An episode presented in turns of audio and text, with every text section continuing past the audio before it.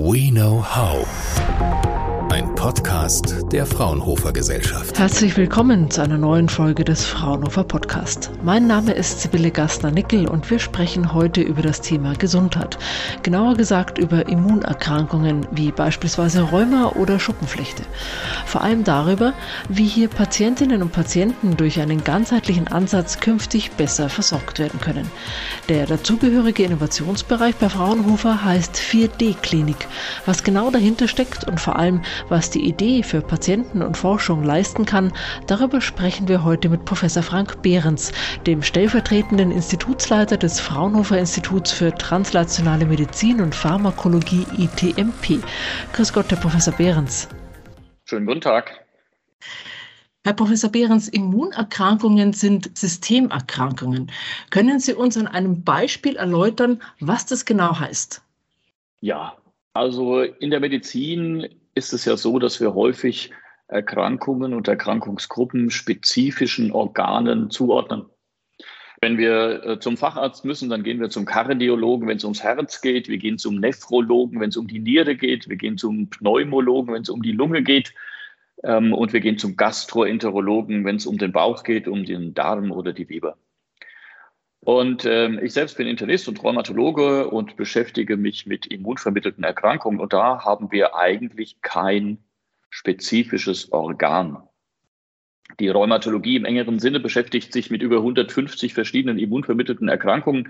Die sind ganz unterschiedlich, die haben nur eines gemeinsam, dass in der Regel eines der Symptome zum Beispiel muskuloskeletale Beschwerden, Gelenkschmerzen sind. So, was ist denn jetzt das Krankmachende bei solchen immunvermittelten Erkrankungen. Das ist eben, wie besprochen, nicht das Herz, die Lunge als solches, sondern das Immunsystem. Und das Immunsystem ist jetzt kein klassisches festes Organ, äh, was man bei der Operation herausoperieren könnte, sondern das ist das Immunsystem, äh, besteht aus der Interaktion von verschiedenen zellulären Bestandteilen, die in der Regel im Blut, aber auch in Lymphknoten vorhanden sind und miteinander interagieren.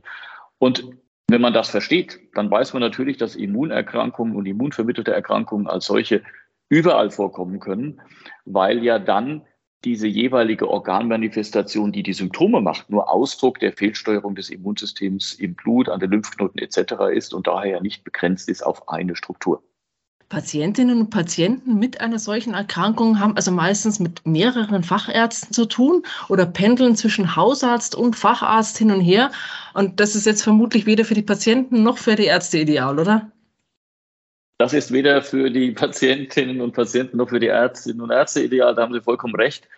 Es ist eben die Herausforderung, die ich jetzt eingangs geschildert habe. Wenn so verschiedene Manifestationen zusammenkommen, braucht man verschiedene Spezialisten. Das ist jetzt ja nicht falsch und soll auch in unserer 4D-Entzündungsklinik hier an der Uniklinik Frankfurt in Kooperation mit unserem Fraunhofer Institut nicht geändert werden. Aber äh, es muss halt koordiniert und integriert werden.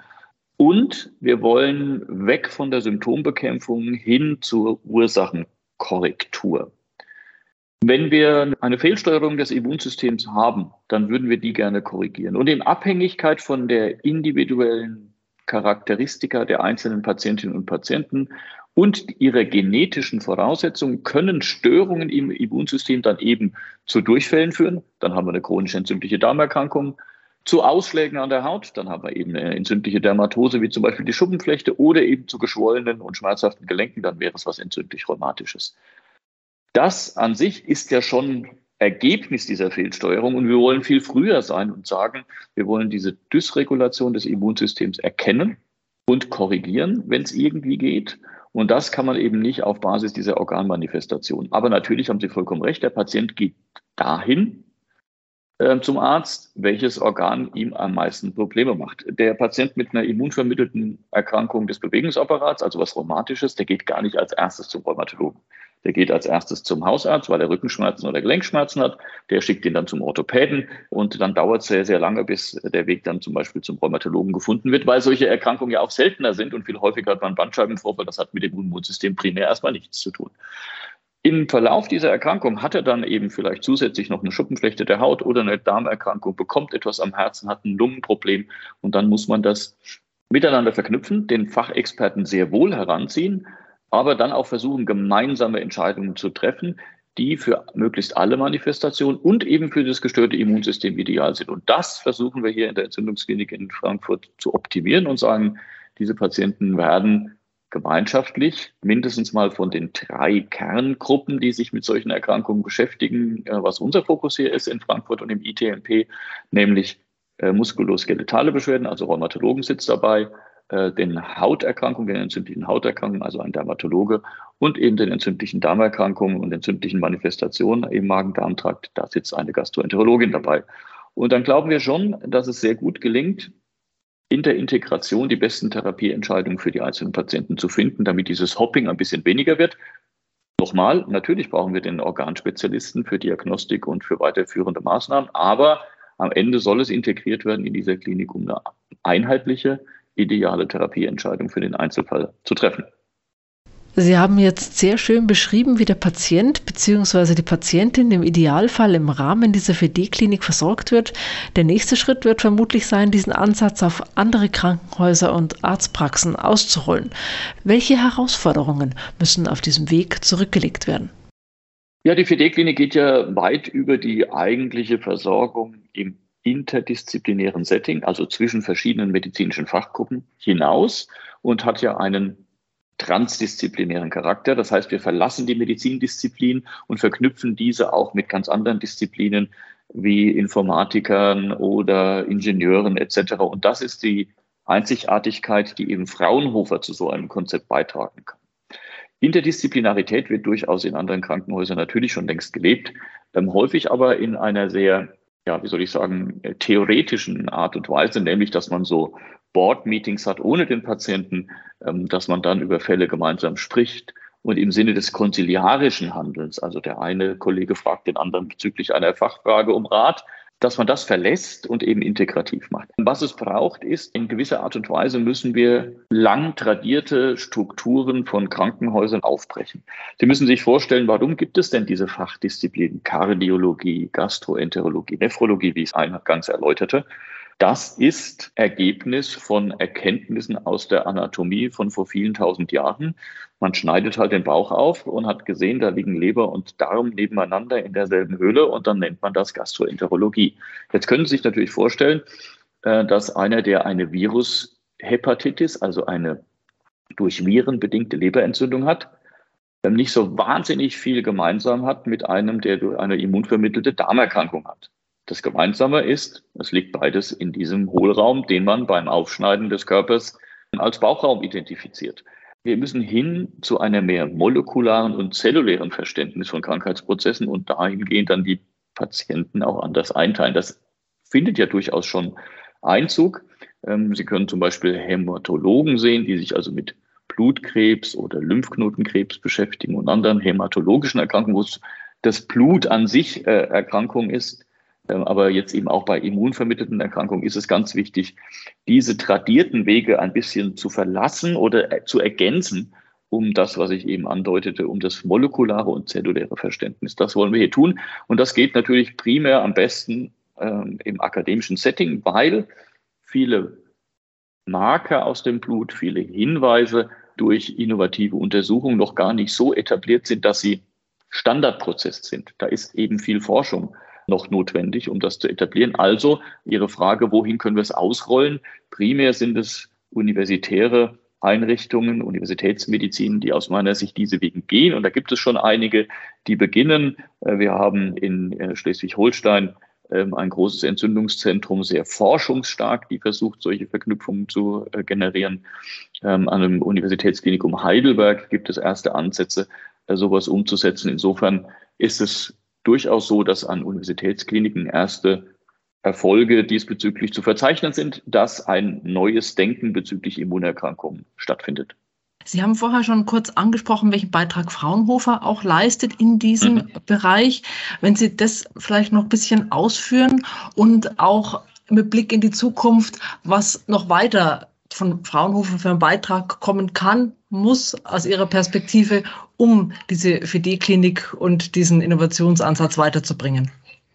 Was wir wollen äh, mit der Fraunhofer-Expertise ist, dass wir solche innovativen diagnostischen und therapieentscheidenden Ansätze rasch in die Anwendung und in die Routine überführen. Und da spielt Fraunhofer eine ganz entscheidende Rolle. Warum? Weil wir durch Biomarkeruntersuchung und innovative bildgebende Marker ähm, neue Wege gehen wollen für Früherkennung und Therapieentscheidung. Dazu brauchen wir neue diagnostische Maßnahmen. Dazu brauchen wir eben nicht nur Mediziner, dazu brauchen wir Ingenieure. Wir brauchen Geräte, die schnelle Analysemöglichkeiten erlauben. Also Sie und ich, wir beide, wenn wir uns Blut abnehmen lassen und unser Immunsystem versuchen, mit möglichst vielen Markern zu charakterisieren, werden wir unterschiedliche Bilder von uns äh, finden. Und wir müssen verstehen, welche Therapie jetzt für Sie oder für mich die ideale wäre, wenn wir an so einer Fehlsteuerung leiden würden.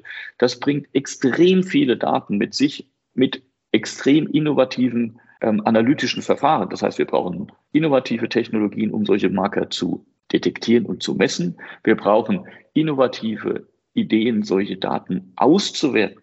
Und dann brauchen wir zusätzlich noch Expertise, diese Masse an Daten so zu visualisieren und erfassbar zu machen, dass ein Arzt und auch der Patient mit solchen neuen Datensätzen auch etwas anfangen können. Und das funktioniert eben nur mit Spezialisten aus der IT, mit Spezialisten, die grafische Aufarbeitungen können, mit Spezialisten aus den Ingenieurswissenschaften. Also brauchen wir Data Scientists, wir brauchen Ingenieure, wir brauchen Informatiker, alles jenseits der medizinisch-biologischen Fachexpertise, die wir vielleicht in, in der Universität und Universitätsmedizin im engeren Sinne haben. Und diese 4Ds, die Spezialisten für Data, Diagnostics Devices und Drugs, äh, neue Arzneimittelentwicklung, die haben wir eben in Fraunhofer und zwar als sicherlich Alleinstellungsmerkmal in einer Organisation.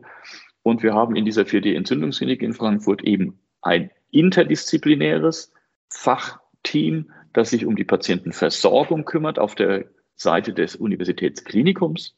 Und das Ganze wird gematcht mit einer 4D Expertisenteam bei Fraunhofer. Da sind auch forschende Ärzte dabei, aber eben auch die Data Scientists, Ingenieure, Informatiker etc., die dann neue Erkenntnisse aus der Forschung sehr schnell wieder in die Anwendung überführen können. Deswegen haben wir diese beiden Teams komplett vernetzt, um so, ja, wir nennen es einen Translationskreislauf herzubekommen. Sie kennen ja vielleicht die Translation, dass man sagt, man entwickelt was im Labor und dann überführt man das, translatiert es in die Anwendung. Das ist immer so eine Einbahnstraße.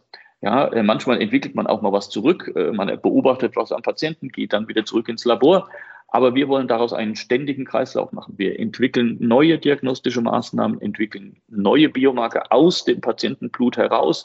Das machen, wir in Fraunhofer. Wir entwickeln daraus Präprodukte. Wir machen einen Algorithmus, um Cluster zu identifizieren von unterschiedlichen Patientengruppen, validieren das wieder an diesen Patienten, die in der Versorgung sind, in Kooperation mit dem Versorgungsteam. Und daraus generieren wir wieder neue Daten, die wieder über Fraunhofer ausgewertet werden. Auf diese Weise soll ein Innovationskreislauf entstehen, der diese Patienten permanent voranbringt und deren Versorgung optimiert. Vielen Dank für diesen wirklich umfassenden und gut verständlichen Überblick in dieses komplexe Thema. Um Patienten mit Immunerkrankungen optimal versorgen zu können, ist ein fächerübergreifender und interdisziplinärer Ansatz nötig. Fraunhofer-Forschung aus verschiedenen Bereichen jenseits der medizinischen Expertise kann hier einen entscheidenden Beitrag leisten, sagt Professor Frank Behrens, der stellvertretende Institutsleiter des Fraunhofer ETMP. Vielen Dank für das Gespräch, Herr Professor Behrens, und weiter viel Erfolg für Ihre Forschung. Ja, ganz herzlichen Dank äh, für die Möglichkeit, das darstellen zu dürfen. Beste Grüße aus Frankfurt. Dankeschön. Fraunhofer. We know how.